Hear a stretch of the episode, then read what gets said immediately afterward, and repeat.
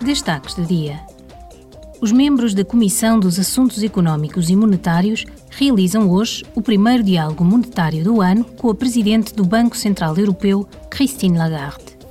O diálogo ocorre num contexto particularmente difícil, ainda marcado pela incerteza, por fortes pressões inflacionistas e por um novo aumento das taxas de juro.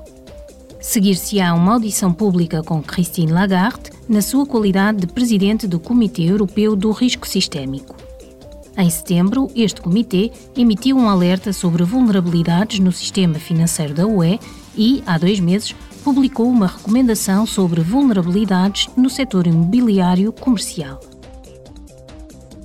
Amanhã, a Subcomissão dos Direitos Humanos realizará uma audição pública sobre a situação dos direitos humanos na Argélia.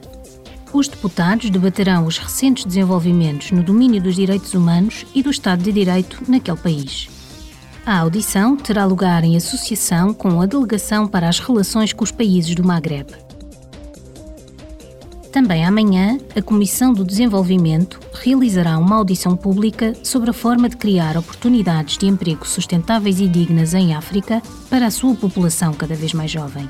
Os jovens africanos dos 15 aos 24 anos de idade constituem cerca de dois terços da população do continente, razão pela qual o crescimento do emprego e condições de trabalho dignas são essenciais para o desenvolvimento sustentável.